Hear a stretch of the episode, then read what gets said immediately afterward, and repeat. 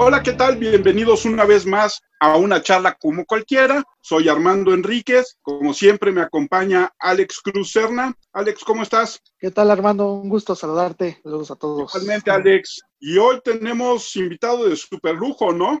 Sí, sin duda.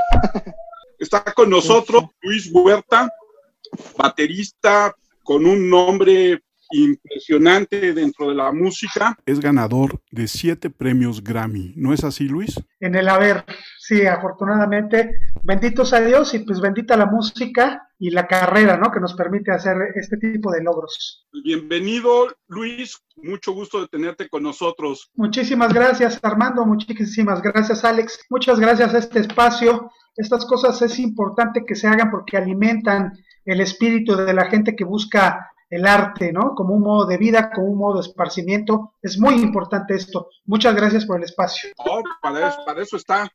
Y cuando quieras y cuantas veces quieras. Muchas gracias. cuéntanos cómo llegaste a la música. Yo llegué de manera fortuita, debo decir fortuita porque no estaba planeado, pero en realidad fue muy conducido y muy natural. Mi padre tocó desde muy temprana edad, desde su adolescencia. Él tocaba la guitarra y el bajo. Nunca se dedicó a la música profesionalmente, pero dada su afición, pues nosotros siempre teníamos información en la casa. Siempre había instrumentos, siempre había bajos, guitarras, eh, teclados, batería. Yo desde muy pequeño tuve una inclinación hacia los instrumentos de percusión muy marcada desde los 3, 4 años, te puedo decir. Entonces, como en casa mi papá se escuchaba música y se escuchaba de todo, o sea, igual ponía Chabela Vargas, que folclore argentino, que a Miles Davis, que rock progresivo, que Elvis Presley, salsa. Te puedo decir que fue fueron mis primeras clases de apreciación musical, ¿no? Mi casa. Entonces, obviamente, pues empecé a tener, a llenarme de información en la cabeza y pues tarde o temprano tenía que desarrollar ese gusanito, ¿no? Entonces empecé a tocar como desde los siete años aproximadamente. ¿Y de ahí, dónde hiciste o no hiciste una formación académica? Pues mira, cuando yo empecé en la música eso no existía. Existía la formación clásica eminentemente, que esa siempre ha existido, como el conservatorio, la Escuela Nacional de Música la superior, pero yo no me quería dedicar al, ramo clásico, yo me quería dedicar al ramo popular. En aquellos entonces no había escuelas formales para estudiar esto. Entonces, como todos nosotros los músicos populares, tuve que aprender de manera empírica. Entonces empecé a tomar clases con maestros particulares y después de forma autodidacta mi primer maestro de batería fue mi papá, por supuesto, porque él fue el que me enseñó cómo se tocaba un rock and roll, cómo se tocaba una cumbia, cómo se tocaba un soul. Él, a su entender y con las herramientas que tenía en ese entonces, porque él no es baterista, él me decía, mira, yo veo que le hacen así, tócale aquí, siéntelo allá, no, eso está mal. Así fue como me hice en realidad. Y ya con mi primer maestro de batería formal, que ahora es mi amiguísimo del alma, que si lo ve por ahí en, alguna red, maestro Juan Carlos Novelo es una persona increíble. Él trabajó muchos años con, con la señora Tania Libertad, con Armando Manzanero, con Ramón Vargas, cantantes de ópera, grupos de jazz, de pop, de lo que quieras, ¿no? Es, es una persona increíble y un amigo entrañable. Entonces, maestro, muchísimas gracias. Y a partir de ahí, Armando, pues a la vida, ¿viste? O sea, tomando clases aquí y allá tomando seminarios con gente importante, con gente no tan importante, con gente muy desconocida, agarrando información de algunas clínicas, cumbres, tomando clases por fuera, estudiando, dándome de golpes y sentándome diciendo no, por ahí no era, lo que implica la formación autodidacta en todos los campos, ¿no? Y la batería es un, instrumento menospreciado, ¿no? Pues eh, yo diría más bien que no se entiende su naturaleza.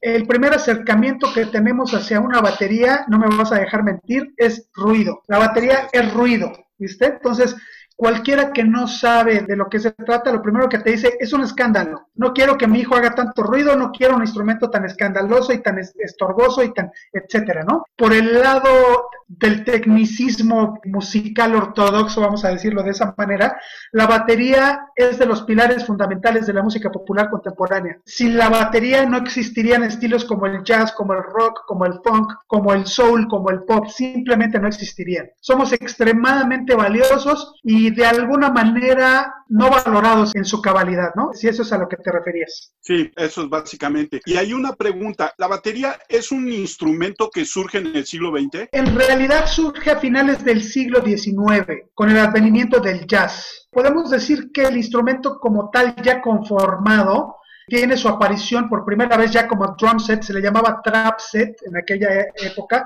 porque parecía como una bola de trampas, ¿viste? Por todos los fierros que tiene, parecía como que estabas encerrado, por eso le llamaban trap set. Digamos que la batería de forma oficial, vamos a decirlo de esa manera, nace en el año de 1906, ya siglo XX, como bien lo dices, cuando William Ludwig, un inmigrante alemán que se estableció en Estados Unidos, crea el primer pedal para bombo. Ahí es oficialmente cuando nace la batería. Sin embargo, como te digo, esto ya venía desde más tiempo. Estamos hablando de 1870, 1890, con la música de, de Nueva Orleans, que todo es todo ese sincretismo y toda esa mixtura de música africana con las nuevas colonias ya establecidas en América.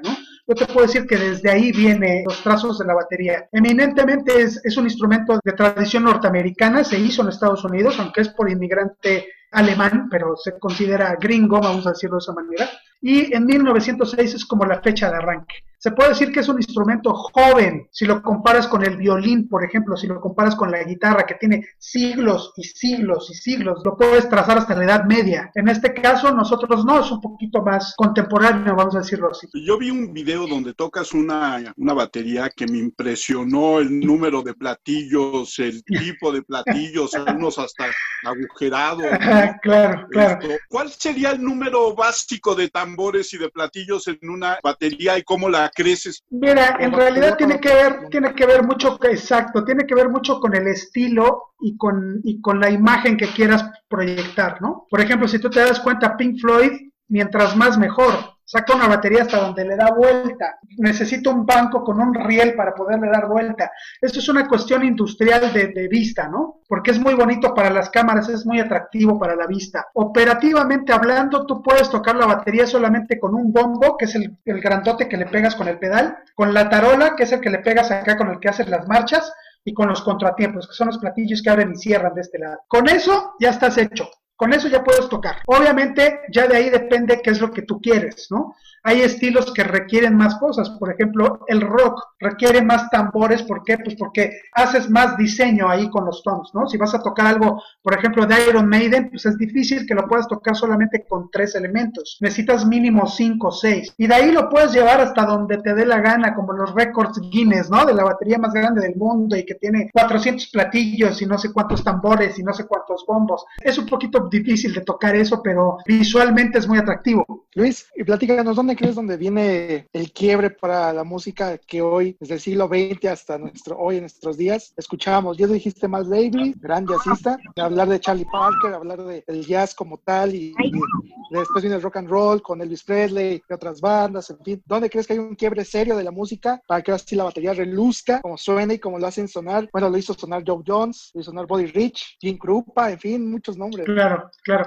Yo creo que el punto fundamental es cuando se masifica Alex. Cuando se vuelve accesible a toda la gente. Te puedo dar un evento muy puntual que contribuyó para que eso sucediera. En la aparición de los Beatles por primera vez en televisión mundial. Me parece que fue el show de Ed Sullivan. Estamos hablando de 1967. Esta fue la primera vez que una batería como tal llegaba a tanta gente. Entonces, de hecho, con los Beatles nace el término de la música pop, porque pop viene de popular. Te acordarás de ese incidente tan flagrante cuando John Lennon dijo que eran más famosos que Jesucristo, ¿no? Que le valió excomulgación del Vaticano y no sé qué tanto se, se, gestó ahí.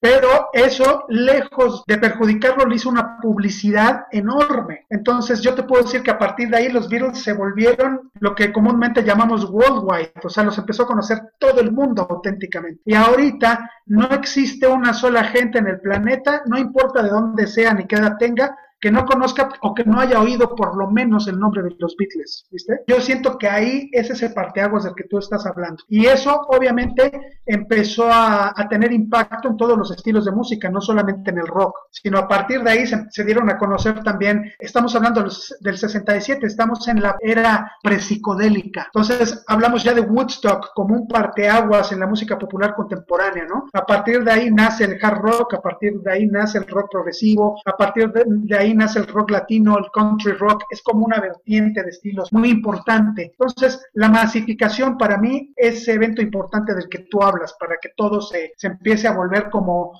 más homogéneo, por decirlo de alguna manera. ¿Las baterías también cambian conforme al estilo de música o al género? Así es, así es.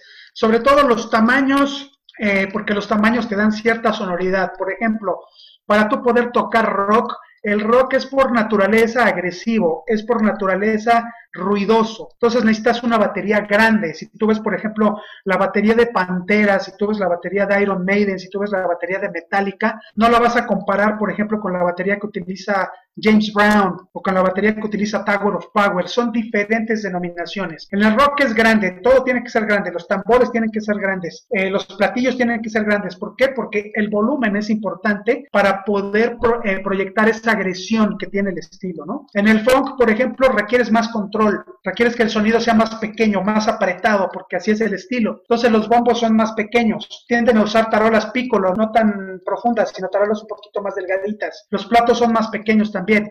Para el jazz todavía es más pequeño, utilizas bombos de 16, bombos de 18, utilizas mucho ray porque ahí lo que interesa mucho es el platillo, es decir, platos grandes pero platos viejos que suenen como muy pastoso. Entonces, dependiendo del estilo que vas a abordar, es el tipo de batería que vas a utilizar. Lo ideal sería tener una batería para cada estilo, pero bueno, es un poco caro, es un poco estorboso y este, digamos que en términos de logística no es tan fácil, ¿no? Me puedo imaginar.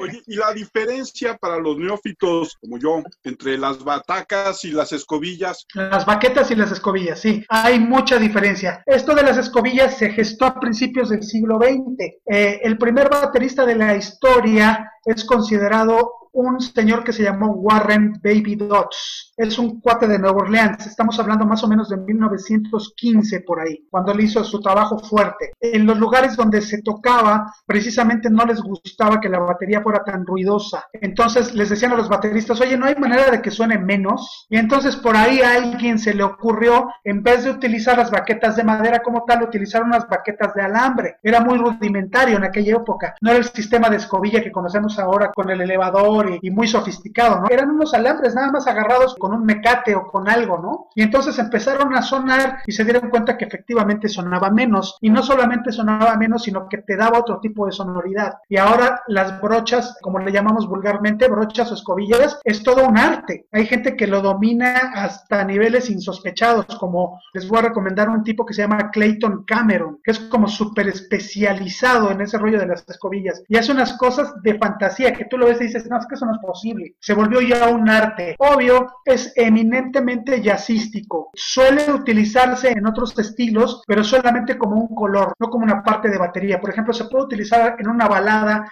y puedes hacer una parte de brochas y encima le pones la batería, o puedes utilizarlo en world music también, o puedes utilizarlo en el funk, en muchos estilos, pero en realidad de donde son es del jazz. Luis, ¿cómo ves el panorama de la música en México hoy en día? Yo lo abriría un poquito más, Armando. Yo no diría que solamente en México, sino a nivel mundial. Es una cosa extraña lo que está pasando, porque por un lado, con todo este rollo de la pandemia y eso, se están abriendo muchas cosas a nivel internet, a nivel electrónico. Y por otro lado, pues evidentemente el rollo presencial, que es como la fuerza principal de la música, pues está muriendo. Entonces, ¿cómo lo veo? Muy incierto. No sé exactamente hacia dónde se vaya a mover esto. Eh, los que somos melómanos, me, imagino que te incluyo dentro de ese grupo, igual que Alex, no nos gusta ver las cosas por una pantalla, ¿no? O sea, dices, pues sí, suena padre, qué bien se ve, qué bien tocan, se ve que está bien grabado y todo, pero pues tú quieres vivirlo, tú quieres estar enfrente del cuate y quieres sentir esa adrenalina, ¿no? Entonces, eso a mi parecer es muy grave porque pues están matando el arte por completo, ¿no? Los live streamings tienen la peculiaridad negativa, si lo puedo decir de esa manera, de que son fríos por la distancia que hay. Aunque el artista esté expresando todo lo que quiera y todo, no es lo mismo tener el contacto de la gente, ¿no? No sé si te fijaste, yo soy muy fan, por ejemplo, de la NFL, del fútbol americano, y ahorita me estoy dando cuenta que están haciendo las transmisiones sin gente, pero no solo eso, le ponen grabada a la gente. ¿Para qué? Pues para que te haga sentir algo, ¿no? Porque si no, imagínate todo en silencio, es así como decir, puta, ya no estoy, y nadie dijo, ¡eh! ¿No? Entonces, eso me parece muy mal. Eh, evidentemente, pues no es culpa de nadie, o sí, eso ya son otros temas y otros... Eh, lugar para otra discusión, pero la cuestión es que al arte sí la está enterrando mucho, ¿no? Porque el arte es mucho de compartir presencialmente, la pintura también, por ejemplo. No es lo mismo que veas la pintura en la galería, ¿no? Que la veas de frente, que la examines, que la disfrutes, a que la veas mediante una pantalla. Si tu teléfono no tiene muy buena resolución, pues vas a ver y vas a decir, pues, eh, pues se ve medio feo, ¿no? Entonces, eso es lo que yo opino. ¿A dónde va? No lo sé. Es difícil predecir. Lo que sí es un hecho es que las gentes que nos dedicamos al arte sí la estamos pasando bastante mal, porque obviamente las fuentes de trabajo se están cayendo. No existe ahorita como tal una necesidad por el arte, porque evidentemente las necesidades básicas son más importantes, ¿no? Comer y estar sano. Entonces, estamos haciendo todo el trabajo que podemos desde las trincheras, no dejando de generar cosas, pero es, es incierto. No, sabría decirte hacia dónde se va a mover esto. Mismo tono, lo que tú dices es muy cierto. Yo me acuerdo que antes todavía precomputadoras, yo conocía gente que te decía, la música, si la oyes en un LP, o sea, estamos hablando hace muchos años, ¿no? Es como tener un póster. La música tiene que ser en vivo. Exacto. Y en ese sentido, muchas veces, como tú dices, dependemos de la calidad de una bocinita chafa, de una computadora o de un teléfono o de la calidad del internet. Es correcto. Perdemos toda la calidad de la música, ¿no? De la interpretación. Exactamente, es completamente cierto lo que estás diciendo. Y eso va en detrimento del arte y del espectador, ¿no? Porque el espectador va a decir, uy, no, pues suena rechafa, se ve re mal. No, pues mejor no, mejor veo otro, ¿no? O mejor le pongo al radio, o mejor veo un DVD, o qué sé yo, ¿no? Entonces se deja de provocar ese movimiento. Y Luis, ¿cómo ya das el salto a nivel profesional? A nivel donde ya viene el primer pago por, por la tocada, ¿no? Estuvo muy curioso porque yo, por azares del destino y por asociaciones con personas que conocían a personas, fui a dar con Julio Revueltas, que es un gran expositor y, digno miembro de la familia Revueltas. La familia Revueltas tiene un abolengo muy importante aquí en México en, toda la cultura. Es una familia de músicos, es una familia de pintores, artistas, ¿no? Una familia con una tradición muy rica. Entonces yo caí a un ensayo de él por, por azares del destino. Y entonces, oye, pues que mi amigo toca, ah, tú tocas, sí, a ver, súbete. Y ahí primero el palomazo y qué buena onda y no sé qué. Después con el tiempo, te estoy hablando de menos de un año tal vez, o tal vez un poco más de un año. Mi amigo, el que me llevó, se tuvo que salir de ese grupo por motivos personales y entonces me quedé yo ahí y me dicen, ¿por qué no le entras? Y yo así, eh, bueno, o sea, fue así como que me tiraron al ruedo, ¿no? Es de las experiencias más enriquecedoras porque pues yo estaba muy, muy verde, aprendí muchísimas cosas ahí, muchísimas cosas y hasta la fecha pues se lo agradezco, Julio Revueltas es un gran artista, ahí aprendí muchísimo y ese fue mi primer trabajo profesional, la primera presentación que tuve con él fue en un lugar que ya no existe, que se llamaba el Octavo Día, ahí en la calle de Alfonso Reyes, en, en la colonia Condesa. Era un lugar como muy alternativo donde se presentaban muchos diversos tipos de música y de arte. Y tuve la gran fortuna de en mi primer toquín profesional alternar con los Jaguares, que era la banda de José Manuel Aguilera y Alfonso André, y con los Humanos, que era lo que quedaba del ritmo peligroso. Pues ya gentes con mucho tiempo tocando y con muchas tablas y con mucha experiencia, y pues yo así, la primera, ¿no? Entonces yo estaba que me moría de nervios, de miedo y a la vez de emoción, ¿no? Fue, una, fue una cosa muy especial. Después tocaste en el ya desaparecido Hard Rock enfrente del Auditorio Nacional. Uy, nos tocó, sí, nos tocaron las últimas, las últimas presentaciones de ese mítico lugar. Era un lugar maravilloso, sonaba increíble, tenía un equipo bestial, ¿no? Ahí hicimos la presentación del disco de Julio de Mi Santa María, que hasta la fecha por ahí debe de andar este, en algún video. Épocas increíbles, querido Alex, querido Armando, épocas que ya se fueron. No sabemos qué va a venir ahora, ¿no? Digo, no sabemos si va a ser mejor, peor o igual, pero bueno, ahorita estamos recordando esas cosas, ¿no? A lo mejor esta no es una pregunta correcta, pero la voy a hacer. ¿Cuál es tu género favorito para tocar? Pues mira, yo, yo cuando me decidí a ser músico, yo decidí que yo quería poder hacer lo que quiera que me llamaran a hacer. Yo nunca quise especializarme en un solo estilo porque yo soy una persona un poco dispersa, me aburro fácil. Entonces yo no podía estar todo el tiempo estudiando jazz, no podía estar todo el tiempo estudiando rock, no podía estar todo el tiempo estudiando funk. Yo decía, no, pues a mí me gusta la variedad, me gusta que me llamen y que si me llaman a hacer un bolero, pues poder hacer un bolero. Si me llaman a hacer flamenco, poder hacer flamenco. Si me llaman a tocar rock progresivo, también quiero poder hacerlo, porque toda esa música me gusta. Yo soy un fan de la música, te puedo decir. Entonces, no tengo un género favorito como tal, tengo artistas favoritos de cada género, eso sí. Y me gusta desde una buena salsa, soul, me gusta algo de buen metal, me gusta rock progresivo, música sinfónica, música de cantautor, eh, música folclórica de cualquier parte del mundo. Me gusta, me gusta como estar abierto a escuchar muchas cosas, ¿no? Y eso me ha valido pues algo de versatilidad a la hora de los trabajos, porque pues he trabajado con gentes que no tienen nada que ver una con la otra desde el punto de vista estilístico y, y de persona, ¿no? Entonces, eso a mí me gusta porque he trabajado con Celia Cruz y con Sin Bandera, ¿no? Nada que ver uno con el otro. He tocado con Paul Gilbert, por ejemplo, y después con Fernando Lima, nada que ver uno con el otro. He tocado con orquestas de música sinfónica, he tocado con tríos de jazz así en lugarcitos, en, bares, he tocado en estadios, he tocado en teatros, he tocado en, o sea, lo que quieras, ¿no? Eso a mí me agrada. Por lo tanto, retomando la pregunta, no tengo un estilo favorito, más bien tengo artistas favoritos de Luis, ¿y cuáles serían para ti tus 10 bateristas predilectos? Ay, jole, pues también está difícil porque admiro a muchísima gente. Eh, tal vez debería de empezar por la gente que me marcó en los inicios, ¿no? El primer baterista que yo escuché que me voló la cabeza y que yo dije, yo quiero hacer eso, fue Dave Weckl. Yo vi un video de ese cuate y yo dije, yo tengo que hacer eso. Me, pegó tanto así en, el alma que ese te puedo decir que fue el primero que yo dije, yo por él quiero hacer esto. Dave Weckl es uno de ellos. Vinny Colaiuta es un maestrazo, lo admiro muchísimo. Ese cuate es un tipo fuera de serie te puedo decir que sin duda es otro de mis grandes favoritos. Me gusta muchísimo Manu Caché también, me gusta muchísimo Billy Ward,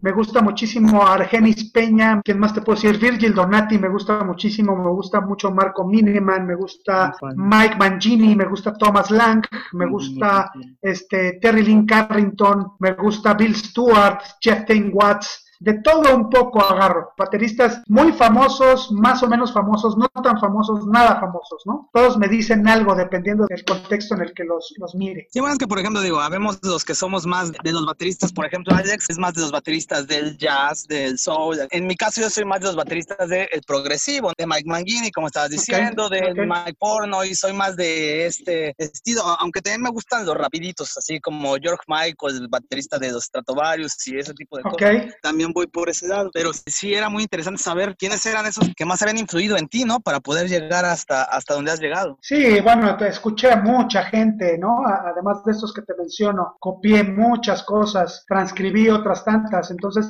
yo digo que es un trabajo que nunca termina, ¿no? El, trabajo de, del artista siempre está encontrando recovecos y nichos y buscando nuevas alternativas y propuestas, no se está quieto, siempre está en cambio, entonces eso me gusta. Una pregunta que es técnicamente así literal sobre bateristas. ¿Cómo se llama esa técnica de agarrar la baqueta a media mano, como un tambor, así como tocan los de jazz? Ah, tú dices así. Exactamente, así. Ok, ok.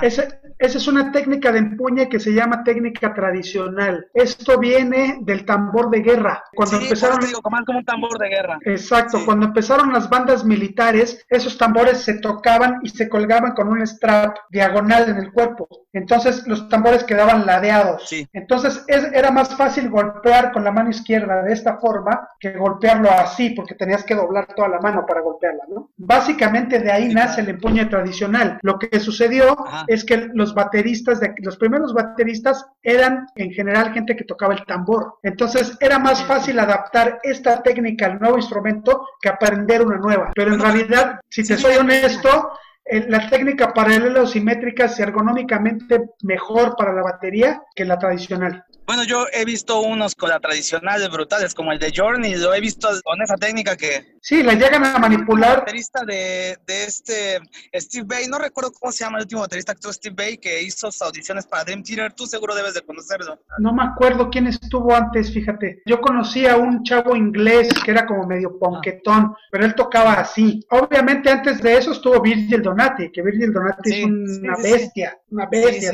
Pero son tipos que desarrollan mucha habilidad con esta técnica. Si te fijas, son pocos los que llegan a desarrollar esa habilidad como para poder tocar todos los estilos con esta técnica, ¿no? Porque es una técnica que ergonómicamente no está diseñada. Tienes un poco, cuesta un poco más de trabajo tocar así. Y platícanos, Luis, ¿cómo fue la experiencia de tocar con Celia Cruz? Sin duda, pues, la reina de la salsa, la reina de la cumbia. Una chulada, la verdad. Fue, fue una época muy corta porque ella ya estaba muy enferma. Fueron, fueron apenas un par de meses. Pero sin duda de las experiencias más enriquecedoras de la vida, ¿no? Una cosa profesional al mil por ciento y una señora increíble, un equipo de trabajo increíble también. Yo también estaba bastante joven, yo tenía como 20, 21 años, entonces pues obviamente fue también un impacto, ¿no? Tuve que hacer cosas muy importantes y muy grandes a muy corta edad. Entonces yo creo que eso me ayudó muchísimo. Eso pues es más que este, bendición, ¿no? Porque digo, eh, probablemente no estaba lo suficientemente preparado, sin embargo estuve ahí en ese momento y pues bueno, se me encargó esa chamba y pues lo hice lo mejor que pude y este, lo más honestamente posible y pues eso me ha valido obviamente un crecimiento espiritual y profesional. Increíble esa experiencia de las mejores de mi vida. ¿Cuál dirías que son las mejores experiencias de tu vida? Qué buena pregunta. Ahí te va. En el 2000, en el año 2000 o 2000, 2000, en el año 2000, tuve la grandísima oportunidad de ir a la India a grabar un disco con uno de los cantantes de Sin Bandera, con Noel, porque él es devoto de una secta espiritual de allá de la India. Entonces fuimos para allá a grabar a unos estudios increíbles y con gente increíble. Entonces, imagínate tú, estás literalmente del otro lado del mundo, donde nadie te conoce, nadie te ubica, nadie sabe qué haces ni para, ni para qué estás ahí y además yo súper joven. Entonces nosotros íbamos como los invitados de lujo a esa cuestión, que era por un lado la grabación del disco, pero pues como es una secta espiritual, pues nos, nos incluyeron en todos los rollos ceremoniales y rituales. Entonces nos llevaron a uno como templo, donde estaban tocando con sus instrumentos, con tabla, con mirindangam, con unos tambores rarísimos que pues yo en mi vida había visto y por supuesto mucho menos tocado, ¿no? Y empiezan a decir las gentes ahí que toquen los maestros, que toquen los maestros, así, que ¿qué voy a tocar? ¿no? yo, no conozco nada de esta música, no sé nada absolutamente. Y, la gente como a la expectativa, sí que toque, porque además físicamente pues somos bien diferentes, ¿no? Entonces te ven extraño, ¿no? Es como cuando nosotros vemos acá un albino o una persona afroamericana así súper marcada, pues te le quedas viendo porque no es usual, ¿no? O sea, lo mismo pasó allá pues todo el mundo estaba muy como a la expectativa. Entonces yo me senté en ese tamborcito que se tocaba con una baqueta y con la mano. Yo decía, yo no sé qué voy a hacer. Así literal, yo con los nervios, así de, porque es que yo no sé tocar esto, ¿no? Y ellos esperando que tocaras algo. Entonces, pues yo empecé a ver a los, a los compañeros que estaban tocando pues intenté tratar de seguirlos. Eso, eso fue lo que el instinto me dijo y lo que primero se me ocurrió y empecé como ahí a, tratar de acompañarlos. Y entonces, en esos momentos estoy ahí como, como bien metido en la onda, viendo el tambor y tratando pues de no salirme y volteando a ver a los compañeros y todo. Te estoy hablando de esta experiencia que fueron milésimas de segundo, tal vez dos o tres segundos. Entonces, me estoy dando cuenta, veo que ahí voy más o menos, volteo hacia enfrente y enfrente de mí tengo una señora, no sé de cuánto, de 50, de 60 años, con su sari, con esos vestidos así hindúes clásicos con su bindi, con su, con su bolita aquí, y la señora llorando, la señora llorando y brincando así, porque lo que estaba tocando pues, le llegó, ¿no? Yo no, yo no sé qué pasó ahí, no, no te, hasta la fecha no te sé decir qué sucedió, pero yo me quedé impactado porque yo dije, ¿qué pasó aquí? Yo por un lado preocupado por tratar de no hacer el ridículo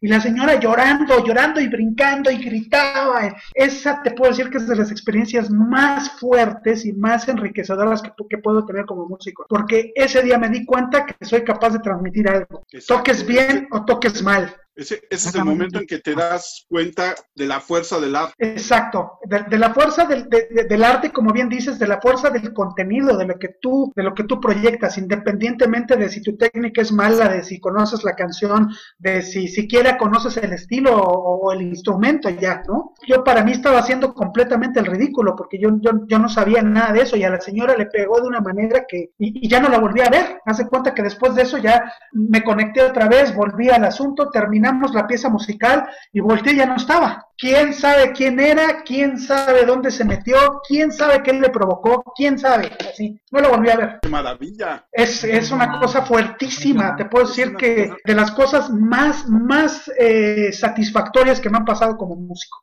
indudablemente. ¿eh? Más que el reconocimiento de grandes músicos, más que la camaradería con grandes artistas. Eso fue una cosa que hasta la fecha cierro los ojos y tengo la imagen de la señora ahí. Hijo, qué impresionante. Se va a quedar para siempre, estoy seguro. Así es, así es. Bueno, Luis, la verdad esta es un poquito una, una pregunta un poco personal, pero también tiene que ver para otras personas. Mira, la verdad es que para mí Paul Gilbert y Steve Lukather son dos de los mejores guitarristas que he escuchado. Y quiero saber cómo son ellos como personas, cómo son humanamente. El 1 al 10, ¿qué me podrías decir sobre ellos? Eh, pues mira, los dos son artistas de 10, indudablemente, empezando por ahí, ¿no? Como personas, Paul Gilbert es un cuate un tanto serio, no es muy extrovertido, no platica mucho, como que lo mínimo indispensable. Uno lo ve en, en, el escenario alguien más, este, como con más chispa y bueno, digo, contrasta eso que me estás diciendo, ¿no? Claro, tiene una chispa increíble porque el cuate sabe que se debe a la gente, entonces por supuesto es súper abierto y hasta de pronto un poquito este cómico, ¿no? Hace dos o tres chistes y le gusta eh, como compartir con el público, pero digamos que ya tras bambalinas es, es un cuate, no es payaso, pero sí es serio, ¿no? O sea, no es muy vaya, no, da, no provoca mucha plática, eso es a lo que me refiero. Yo digo que es, una enorme persona, yo, yo, le pondría un 10. Obviamente digo, para relacionarse con él no es fácil, eso es más bien la cuestión. Tal vez también sea porque es débil auditivo, no escucha mucho. Entonces, para poder hablar con él le tienes que gritar, y él mismo te lo dice, grítame porque no oigo, pero gritar es gritar de de veras, ¿eh? o sea, no, no hablarle fuerte, sino gritarle básicamente porque casi no oye. Increíble, pero cierto. Entonces, este, yo creo que también la onda de relación relacionarse con las personas viene también un poco por ahí, por ese lado. Steve Lukather es un tipazo, ese es toda una fiesta ese cuate. todo el tiempo se la pasa haciendo chistes, eh, te conoce y a los 20 minutos como si ya te conociera de años y te hace bromas y se lleva contigo así como de golpe de, codo, ¿no? Así tal cual. Es un tipo muy extrovertido, un musicazazo también el cuate. Y tuve la oportunidad de, después de la clínica, de acompañarlo a comer, éramos él, nada más él y yo. Entonces le estuve preguntando, pues ya sabes, de Michael Jackson, de Rosana Arquette, de Jeff Porcaro, de todo, ¿no? Hombre, fue una de las tardes más edificantes de la vida estar con ese cuate. Un 10 también, por supuesto. Una cosa que a mí me llama la atención, Luis, es tu versatilidad. Hablas de trabajar con rockeros, hablas de trabajar con Celia Cruz, y luego trabajar con gente como Encarnación Vázquez o Fernando de la Mora, están más en, en esto que se llama música cool, por no llamarla clásica, ¿no? Clásica es el periodo. Claro, exacto. ¿Cómo es trabajar con este otro tipo de músicos en el otro extremo? Como dijéramos las generaciones viejitas, Armando, tienes que cambiarte el cassette completamente, porque es otra boleto, es otro tipo de personalidad, es otro tipo de idiosincrasia, es otro tipo de forma de ser y de tratar. La gente en el ambiente de la música culta, como bien lo dices, es muy refinada, muy recatada, muy educada, a pesar de que sí se dan sus pequeños espacios para medio bromear y convivir, pero todo es muy pulcro, ¿no? Súper estrictos en los horarios, súper estrictos en el trabajo, súper perfeccionistas, casi casi te podría decir que hasta con trastorno obsesivo compulsivo, ¿no? O sea, todo tiene que salir perfecto. Entonces, es muy difícil trabajar con ese tipo de personalidades, pues empezando por el nombre, por ser quienes son, y segundo, pues obviamente porque se rodean también de pura gente que trabaja a ese nivel, ¿no? Entonces, es bastante demandante trabajar con ese tipo de personalidades. También muy satisfactorio, porque obviamente pues los resultados son maravillosos. Imagínate trabajar con una orquesta de 100 músicos, ¿no? En un, gran teatro y escuchar una hora excelsa y con arreglos increíbles, con músicos excepcionales, pues obviamente es una cosa maravillosa. Entonces, sí, toda una experiencia muy diferente a trabajar con la gente que trabaja en la música popular. Como te lo decía hace un momento, es, otro, es otra idiosincrasia, es otra manera de moverse, son otros códigos, es otra forma. Entonces, eh, evidentemente la música clásica siempre es como un poquito más rígida, vamos a decirlo de alguna manera, ¿no? Pero tú mismo eres muy exigente contigo. Creo que es parte de crecer, siempre hay que crecer. Y yo siempre digo que el artista, en el momento que ya está conforme con su trabajo, ahí es donde deja de, de aportar, de aportar con calidad siempre que le preguntes a alguien que tenga en la mira un objetivo artístico, te va a decir que no es suficiente. Tú ves al mismísimo Michael Jackson, el cuate siempre estaba tras la perfección, tras la perfección, y esto todavía puede salir mejor, y esto puede salir más preciso, y esto puede salir más acertado, y esto puede verse mejor. Y el tipo siempre estaba buscando más, y más, y más, y más, ¿no? Y la gente que estaba a su alrededor ya de plano le decían, oye, es que más ya no se puede. No, claro que se puede, ¿cómo no? Si hacemos esto y si le llamamos a fulano, siempre se puede más. Yo creo que ese es parte del quehacer eh, artístico. Sí, por eso, por eso me llamaba un poco la atención que dijeras que eran perfeccionistas, porque yo creo que, por lo que nos has contado, que tú también entras dentro de ese mismo rubro, ¿no? Exactamente. Y pues bueno, es, es como el estarte adaptando continuamente a las formas y a las personalidades. Alguna vez me preguntaron en una clínica que cómo le hacía justo para adaptarme a cada personalidad. Le digo que es difícil, es difícil porque cada uno tiene su propia forma y sus propias reglas. Por ejemplo, este Fernando Delgadillo, te puedo decir, para los que no lo, conocen, es un gran cantautor, es una persona muy famosa dentro de las letras y dentro de la música. Y el cuate tiene por regla, fíjate bien por qué él así es, él no trabaja nunca antes de las 7 de la tarde, porque él es una persona que se súper desvela, porque dice que en la madrugada funciona mejor. Entonces en la madrugada es cuando estudia, es cuando compone, es cuando hace arreglos, cuando lee, cuando se nutre, ¿no? Porque no hay ruido, porque todo está en silencio, porque él se siente más a gusto. Entonces, por lo mismo, él a las 7, 8 de la mañana apenas se va acostando. Entonces, ningún ensayo ni ninguna actividad con él, un soundcheck o lo que sea, es antes de las 7 y media de la tarde. Nada. Entonces, obviamente, pues digo, te tienes que adaptar a eso, ¿no? Entonces, imagínate, si empiezas un ensayo con él a las 8 o 9 de la noche, pues ten por seguro que vas a terminar a las 2, 3 de la mañana. Y así es, no hay de otra. Así tiene que ser con él porque así lo dispone él. Y hay otras gentes que son todo lo contrario, que son completamente diur, este, diurnos, por ejemplo, ¿no?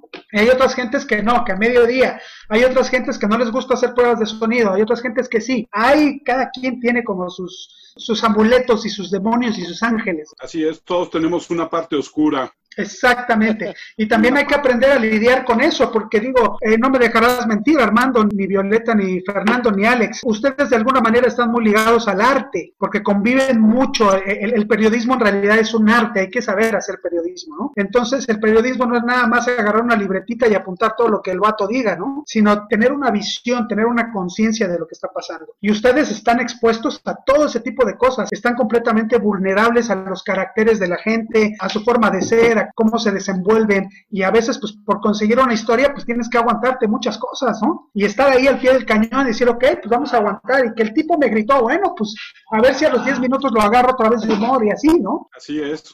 Luis, tengo una pregunta. Claro que sí.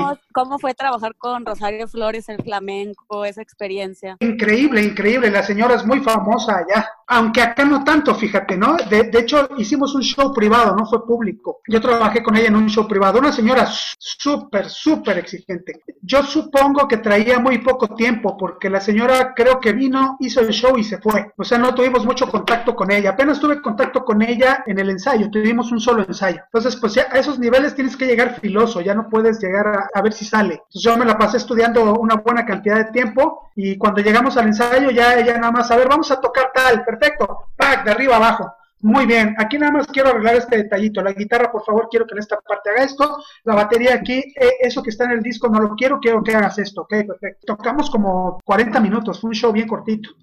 Y así, ensayo, bueno, muchísimas gracias, maestro, gusto en conocerlo. Se fue a descansar, ¿viste? Y al otro día, show, llegamos nosotros a la prueba de sonido. Ella no hace prueba de sonido, la hacen por ella. Entonces yo solamente la vi cuando se subió al escenario y cuando se bajó. A veces así es, a veces así es, ¿no? Y tú te quedas así como que, oye, pues yo quería tomarme una foto, preguntarle algo, no sé, ¿no? Hay un video por ahí que demuestra que, que toqué con ella, por eso me atrevo a meterlo en el currículum, ¿no? Pero no tengo ni una foto con ella. Y, y platícanos, esos últimos años, pues has trabajado con una gran cantautora de Oaxaca, orgullosa de su raíz, como es Lila Downs. ¿Cómo han sido estos años con Lila Downs, Luis? Sin duda, mucho éxito, ¿no? También. Sí, bastante, y mucho aprendizaje. Yo empecé con ella en el 2000 a, finales del 2009. El primer show grande que hice con ella fue el show en el Bicentenario, en la de la Reforma, que fue un show así magno, terriblemente grande y, masivo. Eh, entonces no fue el primero, eso fue el primer masivo. Eh, el primer show que yo hice con ella fue en Fresnillo, Zacatecas, un pueblo súper chiquito en Zacatecas, ¿no? Porque ella hacía mucho tour por todo el país. Siempre, siempre ha sido una persona muy preocupada por, por el arte y preocupada por el bienestar de su gente. Nos trata increíble, la verdad, nos respeta muchísimo y nos toma mucho parecer para su trabajo, ¿no? Así que, ¿qué, qué les parece si hacemos esto? ¿Tú qué opinas? Pues mira, yo aquí le metería esto, o yo preferiría hacer a ver, vamos a probarlo, vamos a hacerlo en conjunto, ¿no? Siempre ha sido con ella esta cuestión. Ella pone las ideas, ella pone la, digamos, como el talento artístico y nosotros como que le ayudamos a moldearlo. ¿no? Siempre hemos trabajado de esa manera. Increíble de ser humano, su esposo también, una potencia de trabajo bastante buena, siempre preocupados por llevar en alto el estandarte de México a donde quiera que van. ¿Qué te puedo decir? He crecido muchísimo con ella. Gracias a ella también me ha conocido tantos otros artistas, he tenido la oportunidad de trabajar también con tantos otros cantantes gracias a estar con ella. He conocido lugares increíbles, he viajado por todo el mundo, entonces la verdad es que ha sido una experiencia única en la vida, ¿no? Trabajar con la, con la señora Lila. Como te repito y como hablaba con Armando, ¿qué viene ahora? No sabemos, la verdad, ¿no? Hasta ahorita no hay ningún dato que nos haga pensar que se van a reactivar pronto los, los shows presenciales, entonces eh, por el momento está como que paralizado ese, ese rubro, ¿no? De las presentaciones en vivo y no nos han dicho nada de la presentación online, pues por la complejidad que implica un show de estos. Entonces, pues estamos ahorita como que en stand-by esperando a ver cuál va a ser el próximo paso. ¿Qué prefieres, Luis? ¿Un escenario pequeño, un lugar pequeño para tocar, un lugar mediano como un auditorio o un masivo? Pues fíjate que es una cosa muy curiosa y una muy buena pregunta lo, lo que estás haciendo. A mí en lo personal, los lugares pequeños me ponen muy nervioso porque la gente está muy cerca, pueden ver exactamente todo lo que está pasando, todo lo que estás haciendo, si se te cayó una baqueta, si se te salió un audífono, si cualquier detalle es muy evidente en un lugar pequeño. Te puedo decir que uno de los shows que más me han costado trabajo fue una sesión en vivo que grabamos en el Centro Cultural Roberto Cantoral con Leonel García, uno de los cantantes de Sin Bandera. Hicimos un show en vivo y lo grabamos y yo estaba tan nervioso, yo me lo podía explicar por qué, ¿no? Yo decía, he hecho esto miles de veces y ahorita justo en este momento siento unos nervios inexplicables, así no te puedo decir, empecé a sudar, rarísimo, rarísimo, cosa que ya casi no me pasa. Después de ya con el tiempo dije, claro, pues es eso. Como de pronto me acostumbré más a tocar en lugares grandes, por ejemplo con Lila, ya no eran lugares de menos de 5 o 10 mil personas, lugares muy grandes, hasta el Zócalo Capitalino, donde juntamos más de 100 mil gentes. La distancia que hay entre el primer espectador y tú, no sé, son 10 metros, 15 metros, tal vez más. Entonces, pues en realidad, si algo pasa ahí, no te das cuenta, es como si estuvieras tocando tú solito allá atrás. Entonces, esos lugares a mí no me imponen, no me impone el Auditorio Nacional, por ejemplo, que es un lugar grande, el Teatro Metropolitan, tocamos una vez en un estadio en Chihuahua para 50 mil espectadores, tampoco me impuso tanto. Y por alguna extraña razón en el Centro Cultural Roberto Cantoral, que le caben, cuando mucho, 400 personas, yo estaba que me moría de los nervios. Afortunadamente salió muy bien, ¿no? No hubo este, nada que decir de mi trabajo, afortunadamente, pero yo sí me acuerdo que la pasé mal ese día. Rarísimo, rarísimo. Odio hacer esta pregunta, pero como tengo aquí un par de personas en el público que están escuchando esta tabla, uno de ellos es un, es un defensor recalcitrante de lo que te voy a preguntar. Hemos tenido debates interminables, pero tú como baterista, dime qué opinas del reggaetón. Perdón que te lo pregunte, pero me, lo está pidiendo el público. Sí, mira, el reggaetón es un producto de la industria. Esa es la mejor de- definición que te puedo decir. Hay que ser muy conscientes de la diferencia entre el arte musical y la industria musical. No son lo mismo, a pesar de que trabajan ambos con la música, pero no es lo mismo el arte musical que la industria musical. El arte musical es la expresión por la pura sublimación de la expresión. Entonces, no necesariamente tiene que ser industrialmente comercial. Y para eso tenemos un sinfín de ejemplos, ¿eh? desde varias óperas, desde varios tipos de jazz, que no te venden, pero ni dos reproducciones en Spotify, pero que sin embargo son arte puro, por la cantidad de expresión que tiene, por la cantidad de conocimiento, por la cantidad de valor, por quien lo hizo. En el caso del reggaetón, yo no lo menosprecio, simplemente te hago la diferencia, ¿no? El reggaetón es industria musical. Está bien producido, por supuesto, porque debe de cumplir estándares de calidad, eso es un hecho. Entonces debe de estar hecho por gente que sepa hacerlo, gente que sepa mezclar, gente que sepa producir. Evidentemente las, las letras tienen una, un cierto tipo de idiosincrasia para llegar a cierto tipo de público. No digo que esté mal, a mí en lo, en lo, particular no me gusta.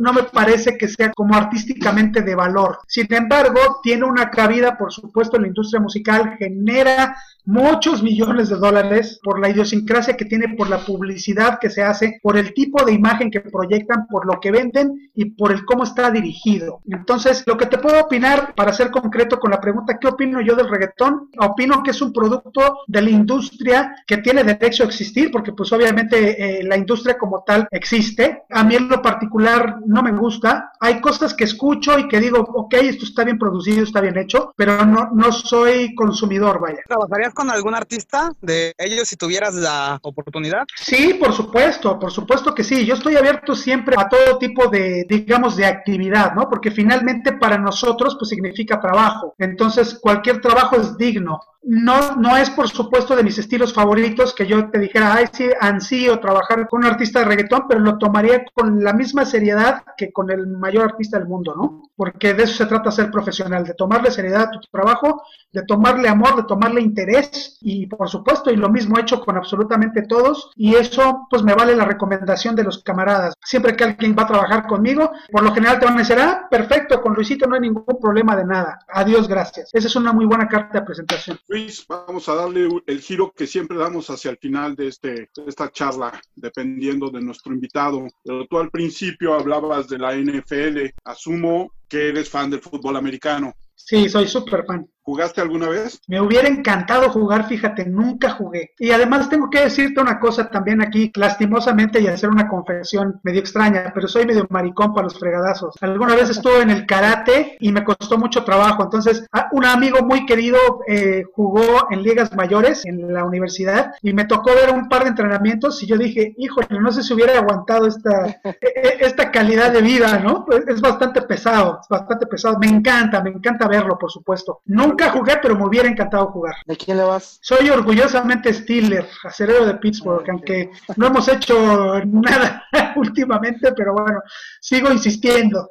¿Cuáles son tus libros favoritos? Mira, soy un poco extraño para la cuestión de la lectura. Me gusta mucho la cuestión histórica, medio esotérica, medio ocultista. Me encanta ese rollo. Entonces, eh, leí un libro de un autor que se llama Richard Duvel, que se llama La Biblia del Diablo, que está increíble. Es como, es, es como una novela en realidad, pero está basada en un códice que sí existe, que se llama el Códice Gigas, que se supone que es un códice que escribió el mismo diablo en una sola noche, ¿no? Ya sabes, metáfora y ocultismo y, y, todo eso, a mí me fascina todo ese rollo. Ese libro es de mis favoritos, me leí El Quijote, por supuesto, que, es una cosa maravillosa. Leí un, un, libro sobre el nuevo orden mundial también interesantísimo, que trae una cantidad de información esotérica y una cantidad de información. Leí también sobre los masones, que viene como a colación de lo mismo y ahorita con la pandemia, pues como que me prendió mucho esa parte, ¿no? De saber qué es lo que va a pasar y por quiénes y cómo digo,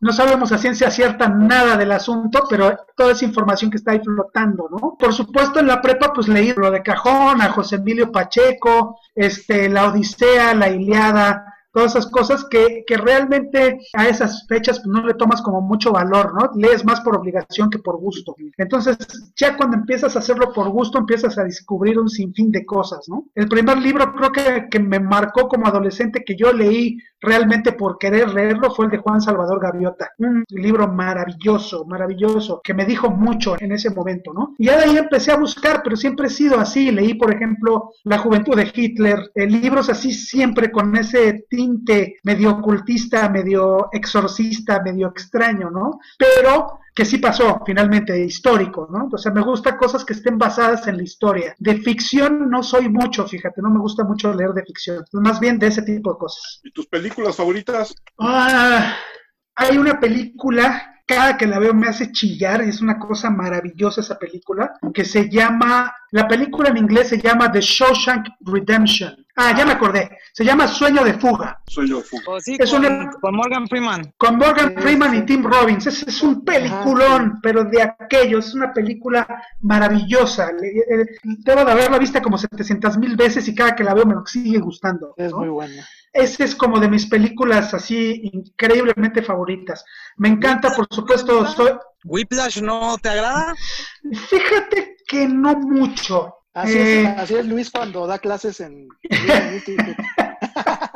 entiendo, que, entiendo que fue una película con fines netamente inspiracionales y motivacionales. Cuando la ve alguien ha llegado a, a lo que es la vida real, te das cuenta que hay muchas cosas que están muy lejos. Es decir, la vida de un baterista no es así, tal cual como te la ponen ahí. Claro, es muy su punto de vista y muy la forma de ellos de, hacer cine. A mucha gente le encantó porque le encuentra muy inspiracional y motivacional.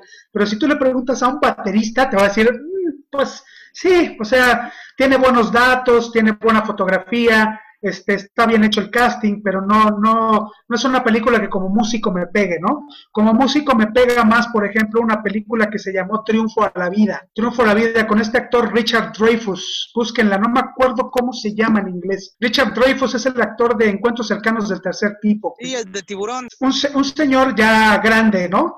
Este, y, en esa película la hace de un maestro de música, exactamente, de un maestro de música. Esa película es muy buena, muy buena. Me encanta Beethoven, por supuesto. La película con Gary Oldman es buenísima. Fíjate que Amadeus nunca la vi. No sé qué pasa.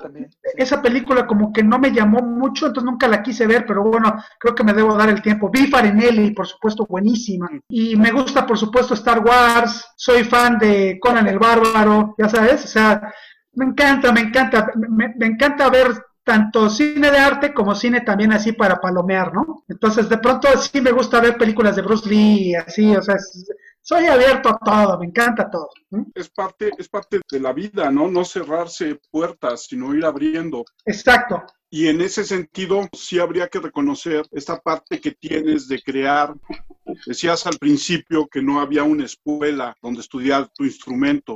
Sin embargo, tú hoy creaste una y estás creando a los bateristas del futuro, ¿no? Así es, así es, yo lo siento como una responsabilidad. Si alguien a mí me hubiera enseñado en aquel tiempo todo lo que yo le estoy enseñando, me hubieran ahorrado una cantidad de camino y de dolores de cabeza, pero increíbles. Entonces yo siento que tenemos que ir para adelante y los chavos no tienen por qué sufrir lo que nosotros sufrimos cuando estudiamos. Si les podemos ahorrar ese camino o por lo menos ponérselos más simplificado y, más eh, entendible, es mucho mejor. Entonces esa fue mi visión acerca del Drummers Institute. Eh, sin duda es un proyecto bastante ambicioso Afortunadamente cuento con socios que siguen mis loqueras, entonces eh, eh, eso está maravilloso. Y efectivamente no hay casi escuelas especializadas en el tema, fíjate, los bateristas estamos como un poquito de lado. Ahora cada, cada vez más gente estudia por su cuenta y hay una tonelada de información en YouTube y en, en las redes sociales ya de donde puedes sacar mucha información, ¿no? Sin embargo, sí considero pertinente una guía, alguien que te explique por dónde, cómo, qué hacer. Afortunadamente he tenido mucha gente que me ha seguido, eh, a este respecto y pues que ahora son grandes bateristas que ya trabajan con artistas. Entonces te puedo decir que mi método funciona a nivel profesional. Por ejemplo, uno de mis alumnos es el baterista de Sin Bandera, el baterista actual. Uno de mis alumnos fue el baterista de Natalia Lafourcade, también, Urielito. Otro de mis alumnos fue el baterista de Allison, también, el baterista de Bambo. O sea, ya varias gentes que ya están incursionando en el mundo profesional y que tomaron clases conmigo. Algún semestre o algunos años o algún, alguna parte de sus carreras, pero les tocó estar conmigo. Luis, nos resta agradecerte mucho el haber aceptado la invitación a charlar con nosotros.